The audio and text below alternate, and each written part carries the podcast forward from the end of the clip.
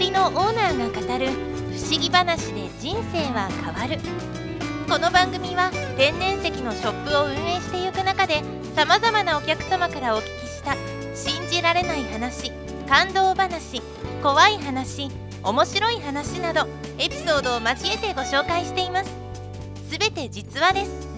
見えない世界を知ることが生きていく上で少しでもあなた自身の安心や自信になればと思います。では本編のスタートです。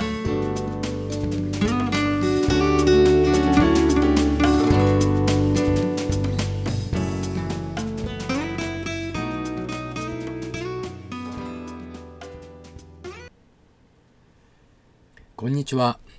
天然石祈りの店長河野です、えー皆さんは普段の生活の中で突然物が消えてしまったという体験はありませんか、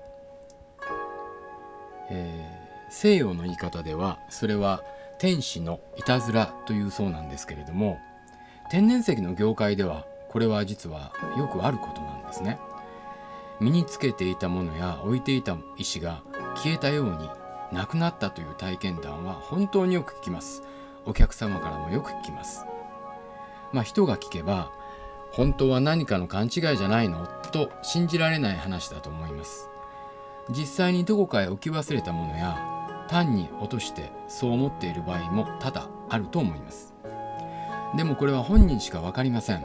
僕も同じ体験があります、えー以前タイガーアイのブレスを絶対になくすはずのないそういう場所で忽然と消えたことがあります。まあ一般的にですねその前後に身の回りで何が起こっていたかということを考えるとああお役目が終わって消えたとしか思えないような事象がある。まあそう感じてしまうものですね。今日はそんなお話の一つです。お店のお客様で30代の女性です。その方はお客様と2人で暮らしておられるのですけれどもお隣と大きなトラブルがあったそうです。これ以上口論して揉め事を大きくするのも嫌だしと考えた末にオプシディアンの原石の先を隣に向けて置かれたそうなんです。そのオプシディアンの効果でしょうかしばらくして隣人とのトラブルは嘘のように消えたそうです。ところが置いていたはずのオプシディアンがない。窓の内側に置いていたはずだから外気の影響もないし7センチくらいの大きなものだから簡単に動くものでもないんです。そう消えてしまったんです。僕はお母さんが知らずに移動させたのではないんですか？と常識的な返事をしました。当然その方はお母さんにも聞いたそうですけれども全く知らないとの返事、えーこのような何かお役目を果たしてくれた時に忽然と消えるということはまあ一般的には理解できないのですけれども意外と珍しいことではないんです。よくあることです。まあ、えー運が良ければでというか意志の気持ちが変われば出てくることもあります。はい。結構あります。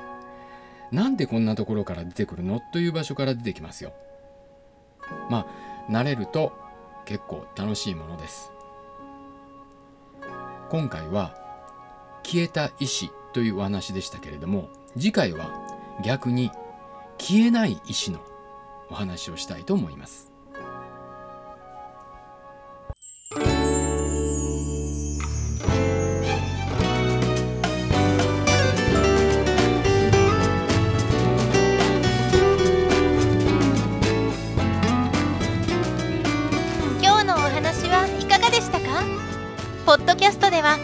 ものブログの中から内容を選んで話しています。